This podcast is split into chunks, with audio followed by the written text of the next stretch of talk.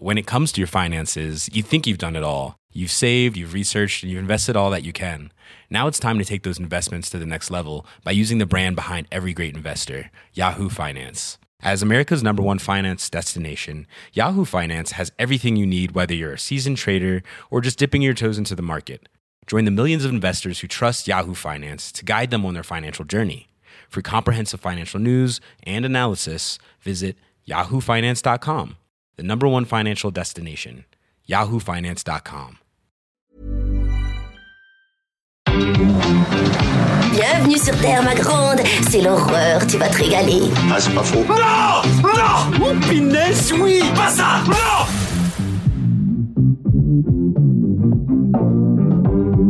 Dites mon nom. Je vais appeler Internet et leur demander faxer les numéros de téléphone de toutes ces femmes. Merci, merci, merci, merci. Écoutez, je dirais pas loin, comme ça, si c'est l'apocalypse ce soir, bip bip. Bonjour, c'est Clémence. Bienvenue dans We Love Series, le podcast signé We Love Cinéma qui s'intéresse aux séries cultes d'hier et d'aujourd'hui, qu'elles soient diffusées sur le petit écran ou sur les plateformes de streaming. Dans la dernière collection, on vous parlait de la trajectoire sombre de Walter White, le père de famille devenu baron de la drogue dans la série Breaking Bad. Aujourd'hui, changement de ton, on va encore parler de famille, mais dans un registre bien plus léger. Ils sont jaunes, ils habitent Springfield, ils incarnent la classe moyenne américaine et après 32 ans à l'écran, ils n'ont pas pris une ride. C'est parti pour une nouvelle collection de 4 épisodes consacrés aux Simpsons. Pour passer cette série culte sur le grill, j'ai le plaisir de retrouver Stéphane Moïsakis. Salut Stéphane. Salut Clémence. Et Rafik Djoumi. Salut Rafik. Salut Clémence. Alors, les Simpsons, c'est d'abord Homer, Marge, Bart, Lisa et Maggie, les cinq membres d'une famille américaine que le public découvre pour la première fois le 19 avril 1987 sur la Fox.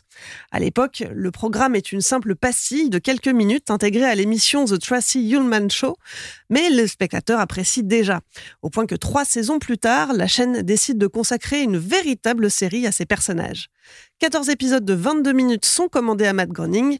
Le premier est diffusé le 17 décembre 1989 et c'est le début des Simpsons tels qu'on les connaît. Diffusée en prime time, la série connaît un succès presque immédiat. Dès 1990, les Simpsons font la couverture de plusieurs magazines et les produits dérivés envahissent les magasins. Rapidement, la série s'exporte au Canada, au Mexique, puis traverse l'Atlantique. En France, c'est Canal+, qui achète les droits de diffusion. Et le 15 décembre 1990, à 19h, le public français fait connaissance avec cette famille aussi attachante qu'irrévérencieuse. 32 ans et 706 épisodes plus tard, les Simpsons sont connus dans le monde entier. Ils ont le droit à leur propre étoile sur le Walk of Fame d'Hollywood et certaines de leurs expressions sont même entrées dans le dictionnaire, comme le célèbre Do d'Homer. La série récolte aussi des dizaines de récompenses, dont 34 Emmy Awards. Enfin, dans son numéro du 31 décembre 99, le Time Magazine la désigne comme la meilleure série télévisée du XXe siècle. Oui, mais l'âge d'or de la série semble bien loin aujourd'hui. En 2001, à son apogée, elle rassemble en moyenne 14,7 millions d'Américains devant leur poste chaque semaine. Puis le déclin commence et les audiences s'effritent un peu plus chaque année. En 2021, le nombre moyen de téléspectateurs passe pour la première fois sous la barre symbolique du million, ce qui n'empêche pas les Simpsons d'être la série d'animation la plus regardée pendant le premier confinement. Et malgré cette perte de vitesse, la série n'a pas encore signé son arrêt de mort.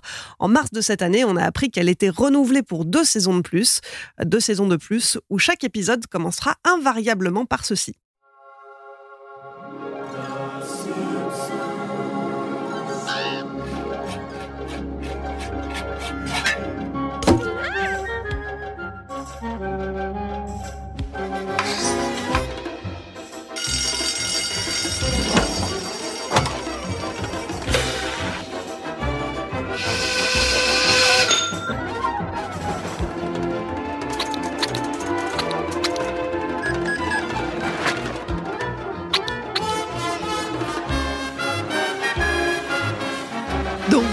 Euh, euh, ce, générique signé Danny Elfman, euh, qu'est-ce que ça vous évoque Bah, moi, ça m'évoque euh, les débuts de, donc de, carrière, de grande carrière de, de, Danny Elfman, qui on l'oublie un peu souvent, vient de, milieux un peu underground. hein, qui- il avait un groupe punk qui s'appelait Oingo Bongo, dont, dont je vous invite à aller voir les vidéos un peu un peu déjantées. Et, euh, et à l'époque, euh, il, euh, il avait bossé pour euh, une série euh, euh, pour enfants, un peu dégénérée, qui était le, le Pee-wee's Playhouse, donc qui était voilà un truc un peu entre en- entre le truc ouvertement pour môme, euh, très mignon, plein de couleurs, et en même temps bourré d'un- second degré euh, assez euh, parfois presque malsain.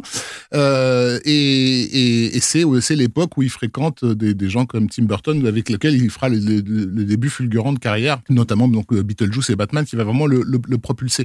Donc c'est pas, c'est- on n'est pas allé chercher un compositeur bien bien installé à la télévision américaine. On est allé chercher quelqu'un qui déjà incarne un, aspect burlesque, mais burlesque au sens euh, euh, allemand du, terme, au sens théâtre berlinois des, des années 30. Et d'ailleurs, ça s'entend un peu dans dans la rythmique, euh, euh, c'est-à-dire qu'on est on est à la fois dans quelque chose de de, connu, une espèce de je sais pas comment on pourrait appeler ça, presque une rythmique de bossa nova tranquille quoi, mais en même temps y a euh, la ligne mélodique, elle est complètement en rupture tout le temps. Elle va pas au bout.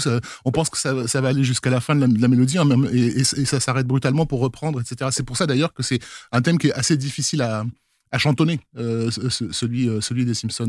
Euh, et donc, Elfman a, a- a composé ça en deux jours, je crois. Ouais, c'est ça, Et- trois jours. ouais. Et ça reste son thème le plus, le plus connu sur une carrière qui pourtant est chargée de thèmes ultra, ultra connus. Ça, c'est le premier point. Et, et l'autre point, c'est bah, c'est la forme même du, du générique, euh, puisque de son propre aveu, Matt Groening ne regardait plus la télé à l'époque euh, déjà, et il n'avait pas idée que les génériques étaient censés être plus courts. Euh, donc, il, et parce que c'est quand même un truc assez, assez long et on, on suit le parcours de Bart de l'école jusqu'à sa maison et donc on nous présente toute la ville de Springfield et ses habitants, etc.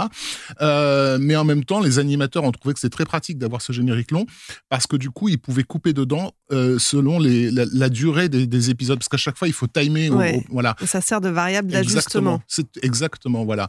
Et pour pas que le public ait l'impression à chaque fois de devoir attendre les mêmes trois minutes sur les mêmes gags, il y a eu cette idée fameuse effectivement d'avoir deux petits euh, passages euh, qui, qui, qui changeraient à chaque épisode, qui sont donc le gag du tableau au début, ce que, ce que Bart est en train d'écrire euh, pour sa punition à l'école, et bien sûr le célèbre gag du canapé euh, qui, va, euh, qui va donner lieu à toute une série fabuleuse de, de, variations, jusqu'à faire appel parfois à des animateurs extérieurs à la série pour, pour le faire. Tout à fait. Il y a eu des artistes invités, c'est assez récent, mais il y a, il y a Banksy notamment qui a ouvert le bal dans la saison 22. Mhm. Euh, et puis il y a aussi des, des gags du canapé signés euh, Guillermo del Toro Ouais. ou encore Sylvain Chaumet. hein, Ouais, ça, c'est- le- le- Il est assez, incroyable les, celui-là. ouais. les triplettes de Belleville. Euh, et alors, il y a un troisième gag qui varie aussi d'un épisode à l'autre, euh, qui est peut-être moins prononcé, mais c'est la sortie de Lisa de la salle de musique, Oui, où elle a, elle a eu des dizaines d'instruments de musique différents, sur des airs différents. Là aussi, il y a des variations. Euh, Avec une, bon, une impro, en fait. Elle a une Avec une impro, euh, impro. musicale Mm. euh, qui est assez marrante. Moi, moi, le truc avec le générique, ce que j'ai bien aimé à l'époque, en fait, quand j'ai découvert la série, c'était effectivement le fait que ce soit Elfman qui l'ait composé, parce que pour moi, c'était synonyme de quelque chose de différent. À cette époque-là, Elfman, c'était ça pour moi. C'est-à-dire que en gros, euh, je le connaissais effectivement à travers Beetlejuice et Batman, euh, parce que j'étais assez jeune hein, quand ça a commencé la série, j'avais 14 ans. Et en gros, euh, tu savais que tu allais voir quelque chose de complètement différent parce qu'Elfman était associé à ça. Et c'était quelque chose que lui-même cherchait. C'est-à-dire qu'il avait ce côté guest, en fait, euh, euh, pour aller. Par exemple, il a composé le, le- le- pareil, le thème principal de L'Armée des Ténèbres de Sam Raimi, Evil Dead 3, mais c'est que le thème. C'est-à-dire, c'est la marche des morts. En fait, le- tout le reste, c'était. euh, Joe, euh, Joe Joe- Luduca. voilà, qui était le compositeur des deux premiers films.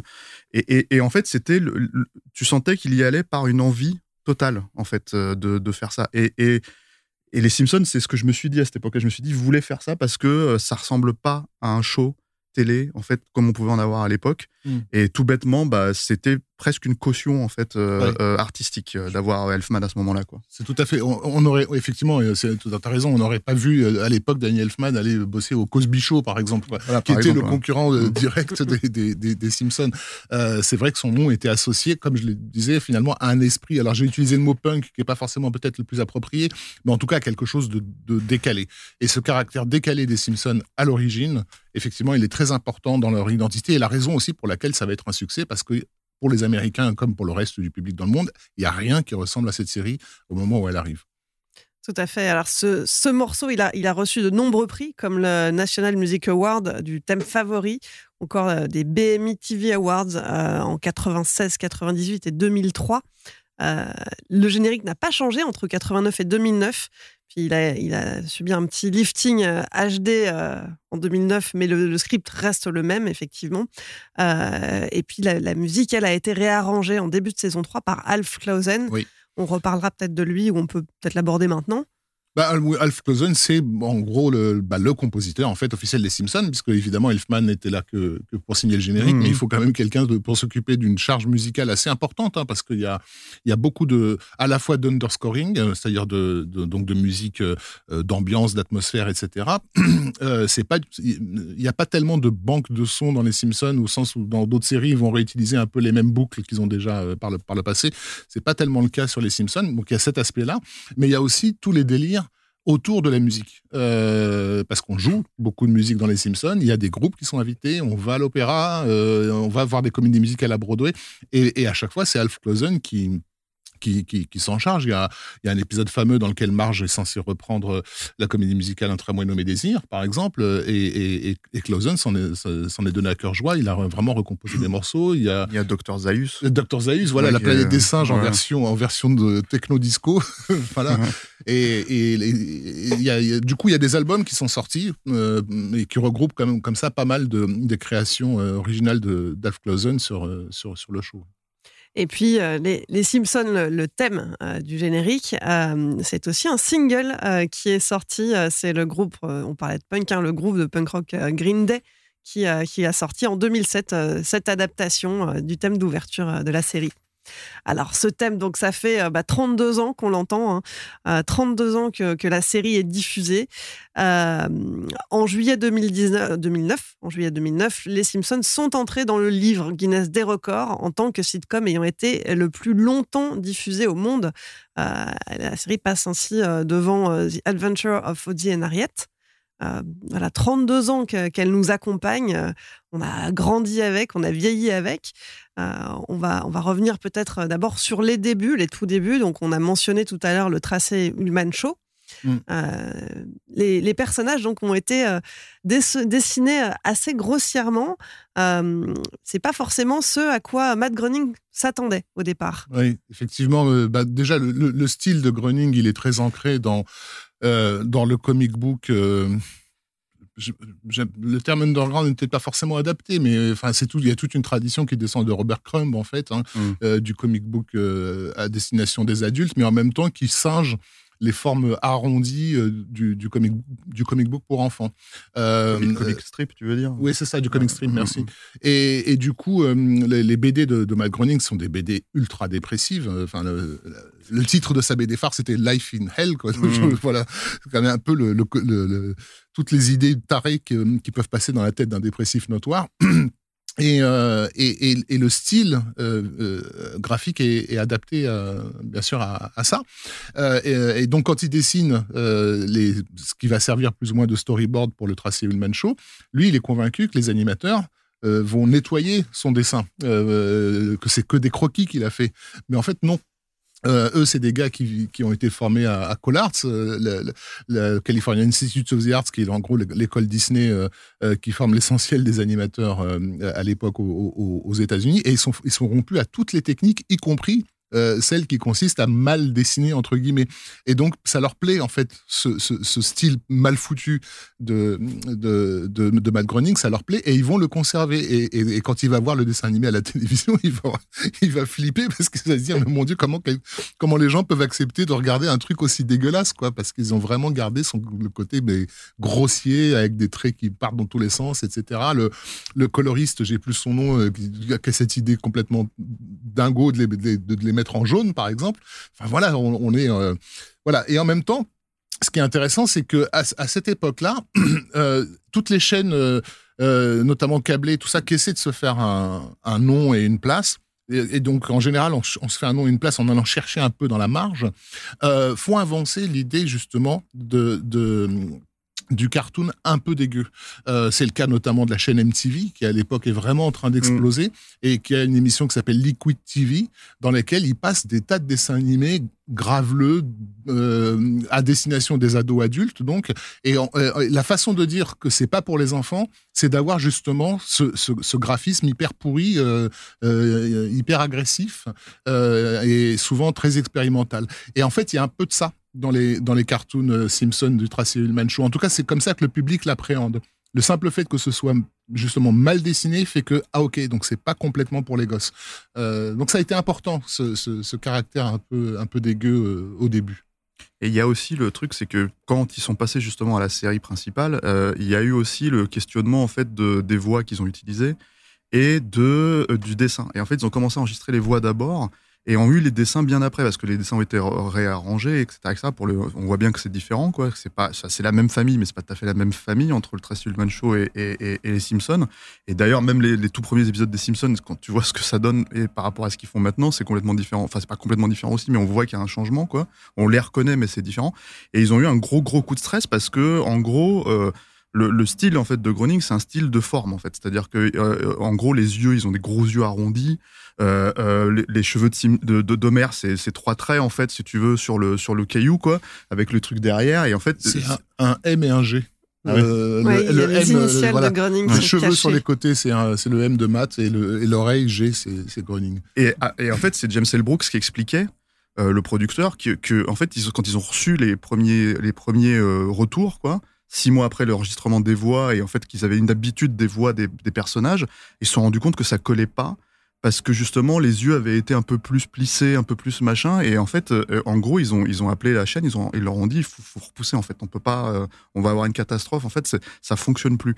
Et je pense que ce style-là aussi, c'est ce qui permettait euh, euh, aux personnages d'aller un petit peu plus loin parce que justement ils ont un côté euh, euh, pas cute forcément pas mignon en sens euh, voilà mais un côté euh, euh, euh, affable que euh, que, euh, que qui pouvait se permettre à l'époque donc du coup d'aller un petit peu plus loin euh, dans ce que ça racontait tout en ayant un style euh, visuel un peu euh, bah, simple en fait. C'est-à-dire le, le, le- le- la peau jaune les yeux ronds, les, les, euh, la, la choucroute de marche, c'est une grande, un grand, un grand truc qui, qui évoque en gros la fiancée de Frankenstein, mais ils le disent pas forcément. Voilà, donc en fait il y a tout un tas de trucs comme ça, euh, des formes assez simples, assez faciles à appréhender, pour un fond finalement un petit peu plus euh, critique que ce qu'on pouvait voir à l'époque en, en dessin animé, quoi.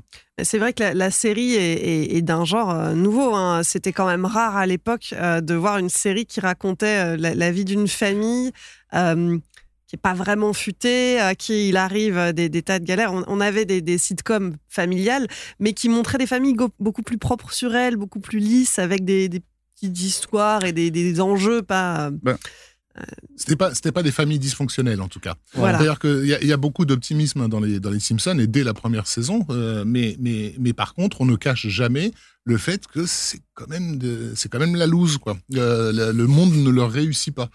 Bah, Ils ont des conflits avec tout le monde, ils sont tout le temps euh, en manque d'argent, euh, ils, ils se, ils se disputent entre eux. Homer passe la moitié de son temps à étrangler son fils. euh, donc bon, euh, voilà, on est, on est dans de la famille dysfonctionnelle. Mais, Clairement. Et euh, il y a un épisode qui arrive très vite dans, dans la, dès la première saison, qui est Simpsonothérapie. Euh, euh, donc où ils, vont, où ils vont faire cette euh, euh, thérapie euh, expérimentale où on met tout le monde sur des chaises électriques et en fait ils, euh, euh, chaque, chaque membre de la famille peut électrocuter un autre membre euh, etc c'est censé apprendre à une famille à marcher ensemble évidemment avec les Simpsons ils en profitent pour. pour se- ils s'envoient des décharges non-stop Ouais. jusqu'à euh, péter le- l'électricité dans Ouais. toute la ville en fait quoi. Et c'est dès le début une façon aussi pour les pour les gens, pour les scénaristes de nous faire comprendre, on va pas euh, faire vous faire croire euh, que ces gens vont aller mieux par la suite en fait. En fait, le, le- le- on dit souvent que, à l'époque en tout cas, on citait souvent les Flintstones ou, euh, ou euh, les Pierres à feu, donc en français, et ou euh, les Jetsons, qu'on connaissait moins en fait en France, pour dire voilà, c'est euh, une nouvelle forme de dessin animé, mais qui s'inspire de ça. Et c'est pas du tout la source d'inspiration de, de, de, Matt Groening, mais alors pas du tout. Euh, déjà, il faut peut-être préciser ça. C'est euh, bon, c'est connu, hein, mais mais c'est bien de le rappeler dans un, dans un épisode sur les Simpsons. C'est très personnel les Simpsons en fait pour pour Matt Groening. C'est euh, euh, Marge, euh, euh, non, c'est Lisa et Maggie, c'est les noms de ses sœurs déjà. Oui, Marge, c'est le nom de sa mère, Voilà. Margaret. Et, et Et- Homer, c'est le nom de son père. Et, lui-même racontait que à l'époque, ce qui était assez marrant, c'est que hum, il avait, il avait deux frères qui n'étaient pas cités dans les Simpsons et, il savait pas si il lui en voulait plus de pas les avoir cités que de les avoir cités en fait dans, dans les trucs parce que comme c'est devenu un énorme succès les Simpsons, bah forcément Homer c'est devenu un espèce de synonyme de crétin. Euh, euh, et euh, Bart de, de, de, de jeune, euh, comment dire, euh, Bart, c'était, il l'avait choisi pour l'anagramme de Brat. en Ouais. fait. C'est un peu un, un- voilà, un sale gosse. Quoi. Un sale gosse, euh, ouais. Voilà. Et donc, du coup, et apparemment, il a appelé un de ses fils Homer. Ouais. Pour rattra- rattraper le karma, je crois, un truc comme ça, quoi. Donc, euh, mais, euh, mais, euh, donc c'est très, très personnel. Et, euh, et c'est per- très personnel aussi dans la démarche, en fait. C'est-à-dire de ce que ça, ça raconte, parce que euh, quand, euh, quand il était jeune, euh, Matt Groening, en fait, il, a grandi avec la télévision. Et il a grandi avec un père qui était cartooniste. C'est-à-dire, il était vraiment, il dessinait, en fait. Et, et, et du coup, il n'a pas une enfance normale, on va dire, d'américain moyen. Il a grandi, en fait, dans une, dans une grosse émulsion créatrice, en fait. Et, et en fait, il se posait déjà beaucoup de questions. C'est-à-dire qu'il attendait énormément certaines séries. Par exemple, il, a découvert Denis euh, la malice, en fait, quand c'est arrivé. Et il s'est dit, enfin, un gamin qui fout le bordel, ça va être génial. Et en fait, il a été extrêmement déçu, déjà dès son plus jeune âge, par le fait qu'il avait beau avoir, par exemple, une fronde, le personnage, il, il faisait jamais rien de, de bordélique parce que c'était la télé américaine et que c'était très, très policé, quoi. D'ailleurs, il y a un épisode où, où Bart rencontre un Denis Lamalisse qui a vieilli et qui dit euh, Oh là là, j'ai caché le chapeau de mon père, euh, quelle Mm. bêtise Voilà, c'est ça. Et il se fout, il se, il se moque de ce genre de truc, comme il va faire d'ailleurs sur beaucoup de choses sur la pop culture. Et, et en gros, euh, euh, bah, on comprend que dans son esprit, Matt Groening s'est dit euh, si je passe à la télé, si je fais quelque chose, parce que c'est ce qu'il voulait faire, on lui reprochait en fait de passer son temps à regarder la télé. Donc il s'est dit faut que je, comment dire, euh, puisse faire en sorte que ça ne sert à, que ça ne sert pas à rien et que j'en fasse mon métier, ma vie, quelque chose en fait, que je puisse le recycler en fait tout ce que je j'a- j'amalgame là, tout ce que j'absorbe. Et ben en fait voilà, il a il a fait avec Bart en fait une version de Denis la malice qu'il voulait lui justement avoir en fait euh, à la télé quoi qu'il aurait aimé avoir quand il avait 10 ans et qu'il a découvert le show. Donc il y a tout un truc comme ça qui est très personnel. Euh, par exemple, c'est un, un, énorme fan de Frank Zappa. Il a grandi en fait avec euh, avec Frank Zappa et il a grandi avec cette idée d'avoir une un créateur en fait artistique. Là, c'est un musicien en l'occurrence, mais qui pouvait en fait aller chercher tous les comment dire les genres différents, se nourrir de tous ces genres-là, que ce soit le blues, que ce soit le rock, que ce soit la musique classique en fait, et les intégrer en fait dans sa dans sa création musicale.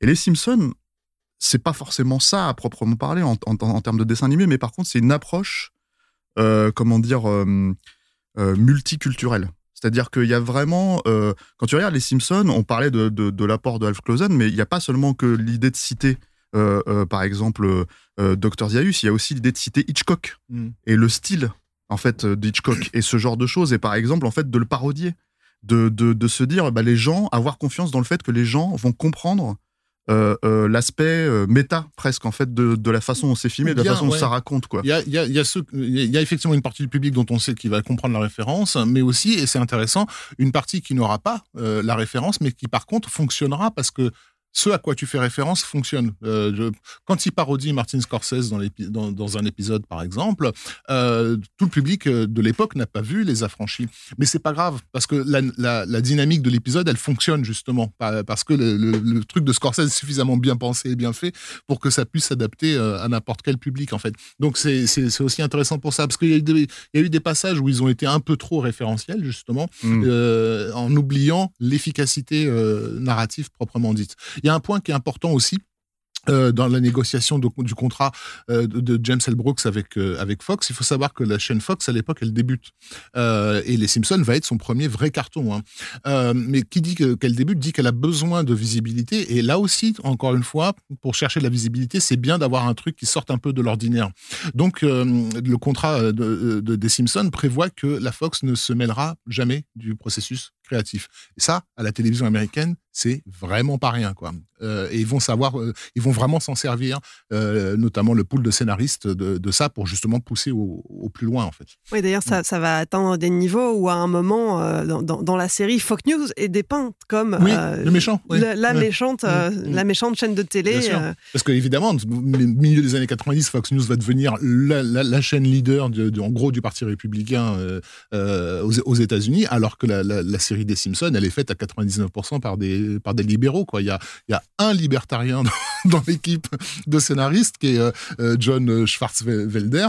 Euh, mais, mais déjà, les libertariens ne sont, pas des, sont pas des républicains, ils sont un peu des anarchistes de droite, on va dire. Quoi. Mais c'est lui qui a un, un, qui va un peu contrebalancer en fait le, reste du, du, du pool. Tous tout, tout, tous les gags un peu anti-gauche qu'on peut avoir dans les Simpsons généralement viennent de lui. Et je crois qu'ils l'ont gardé justement pour être sûr de ne pas devenir insupportable euh, par leur gauchisme. Mais, euh, mais effectivement, euh, euh, bah, je sais pas, je pense qu'on reviendra sur l'histoire avec Bush par exemple.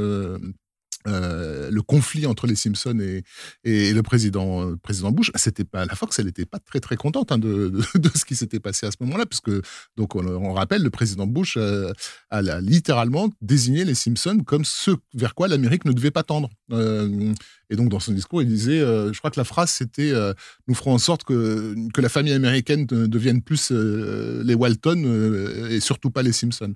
Et le en réponse à ça, dans un, dans un épisode, euh, on, entend le discours de, Bush à, la, télé, et t'as Bart qui, qui dit euh, Mais nous, on est comme les Walton, on attend la fin de la dépression.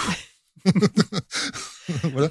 Et, ensuite, les, scénaristes se sont mis ensemble pour écrire une lettre à Barbara Bush. Euh, qui avait été extrêmement critique vis-à-vis -vis de, de, de, la série, euh, euh, une lettre signée Marge Simpson. En fait, c'était Marge qui prenait la défense de sa famille en disant, en, en gros, en disant, je, je, voilà, je sais qu'on est une famille de losers, mais croyez-nous, on fait vraiment ce qu'on peut pour être de bons Américains. Euh, et, et, du coup, Barbara Bush a répondu, euh, en, gros, en, faisant une espèce de, mea culpa. Mais bon, je, je subodore qu'il y a eu aussi un petit jeu de, de, promo euh, euh, entre, entre les deux. C'était bien pour les Bush de se positionner là-dessus vis-à-vis de leur, de leur électorat. C'était bien pour les Simpsons de montrer qu'ils n'étaient pas du côté du pouvoir. Euh, voilà, donc. Euh, ouais, et puis c'est une démonstration euh, par, euh, on va dire, l'histoire de la série que c'était une série qui, pas forcément dérangeait, puisque c'était un énorme succès, mais qui en tout cas ne plaisait pas forcément à tout le monde. Et c'était son gros, son gros atout à cette époque-là. C'est-à-dire que vraiment, il y avait cette idée que euh, bah, en fait, tout bêtement, euh, tu peux pas citer les pierres à feu parce que dans les pierres à feu, il n'y a pas de référence euh, sexuelle, euh, par exemple, dans le couple de, principal. Ou alors, c'est vraiment très, très larvé, quoi. Et c'est un petit bisou quelque part. Et, là, en fait, c'est des trucs où ça des épisodes qui se terminent entièrement sur le fait que Homer rentre voir sa femme et, en fait, la soulève et l'emmène dans le lit, quoi. Et il le dit ouvertement. Il y en a plein des épisodes qui se terminent comme ça. Et à l'époque, tu dis dans un dessin animé, euh, au début des années 90, c'était pas du tout fréquent en fait d'avoir ce, voilà, tout simplement une, et, quelque part ils sont beaux être dysfonctionnels, il y avait quelque chose de sain en fait dans la façon de montrer ces choses-là en fait euh, dans un dessin animé parce que bah oui, euh, le papa et la maman, voilà, ils sont ensemble, ils font des choses et en fait voilà et le gosse il fout le bordel et, et, la, jeune fille elle essaye, tu vois, de...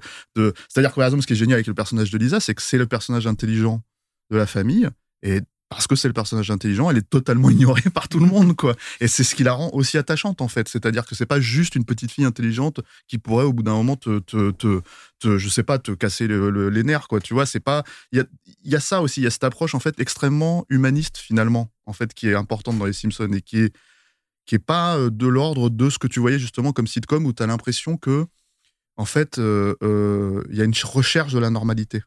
Il y a conscience là que la normalité n'existe pas et que quand tu essayes d'être normal, c'est parce que tu cherches en fait ça quelque part en toi et que tu ne l'as pas parce que c'est comme ça que ça marche en fait. Et donc ils ont beau être, euh, ils ont beau être jaunes, habités dans une ville qui n'existe pas, on arrive beaucoup plus facilement à se projeter, à s'identifier à ces personnages-là. Mm. Euh, mais alors au-delà de, euh, au-delà de la, la vie d'une famille. Euh, normale avec tous les défauts qu'elle peut avoir, qui, qui, est dépeinte, c'est une série qui représente en quelque sorte euh, une mini-société, parce que Springfield, la ville dans laquelle l'histoire se déroule, euh, c'est c'est un univers à part entière, euh, avec ses médias, avec son église. euh, et donc, euh, on, on voit une, une satire de la famille, mais une satire aussi, justement, des médias, de la religion. L'église dans, dans la ville de Springfield a une place importante, et euh, le personnage de Flanders est très religieux.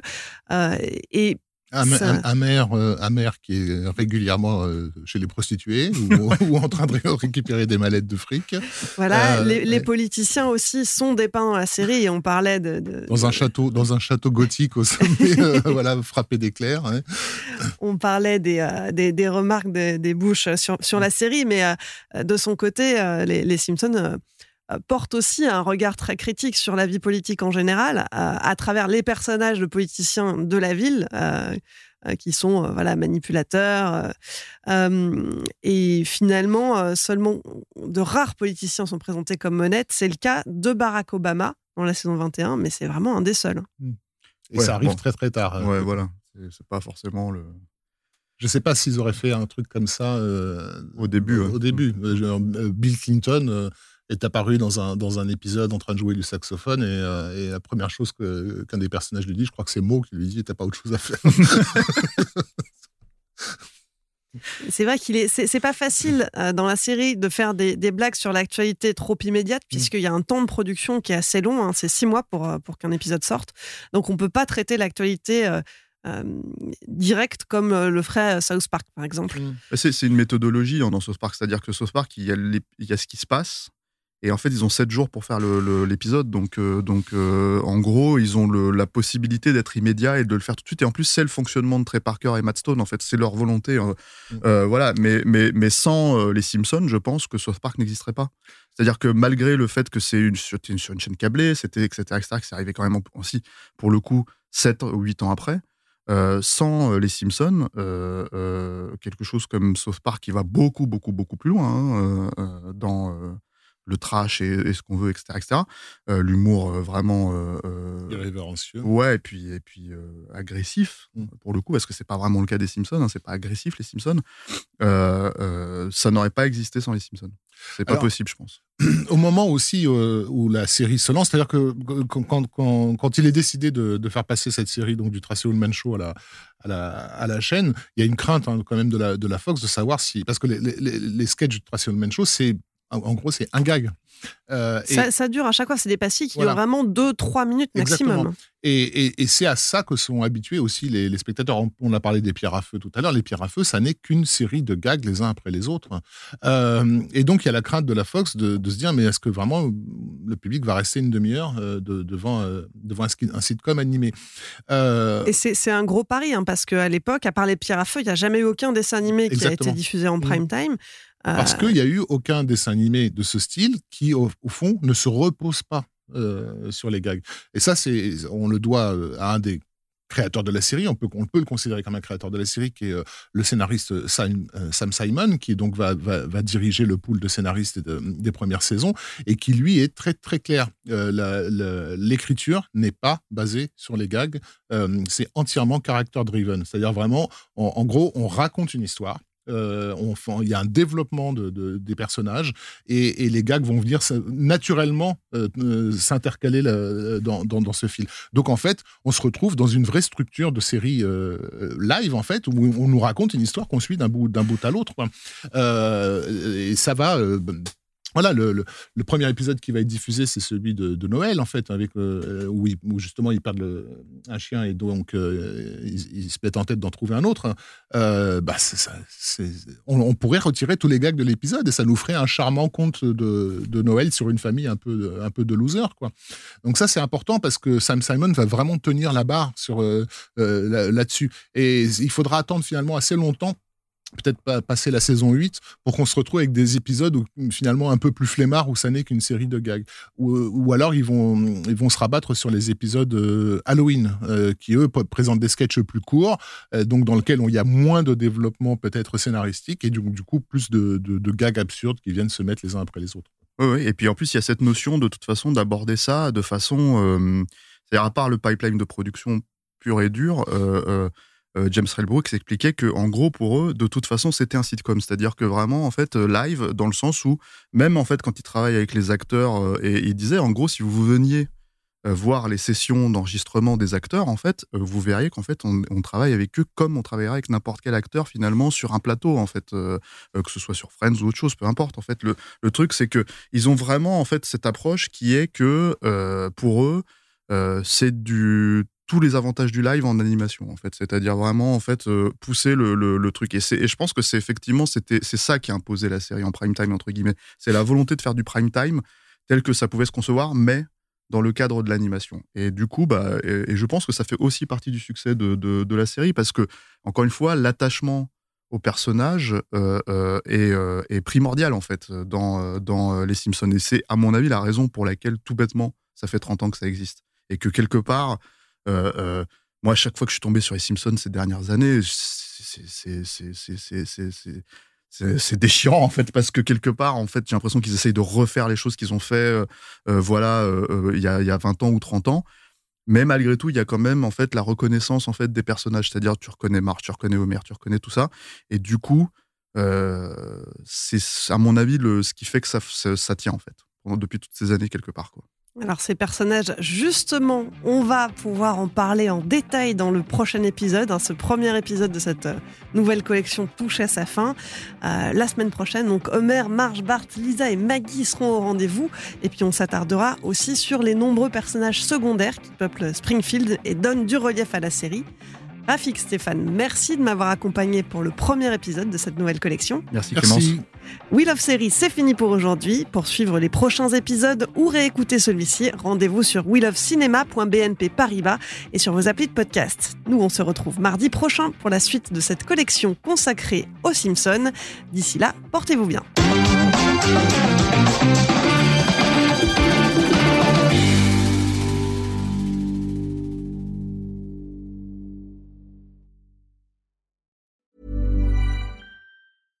When it comes to your finances, you think you've done it all. You've saved, you've researched, and you've invested all that you can.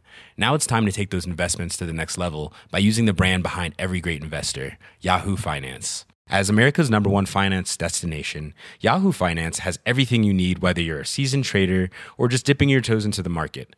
Join the millions of investors who trust Yahoo Finance to guide them on their financial journey. For comprehensive financial news and analysis, visit yahoofinance.com, the number one financial destination, yahoofinance.com.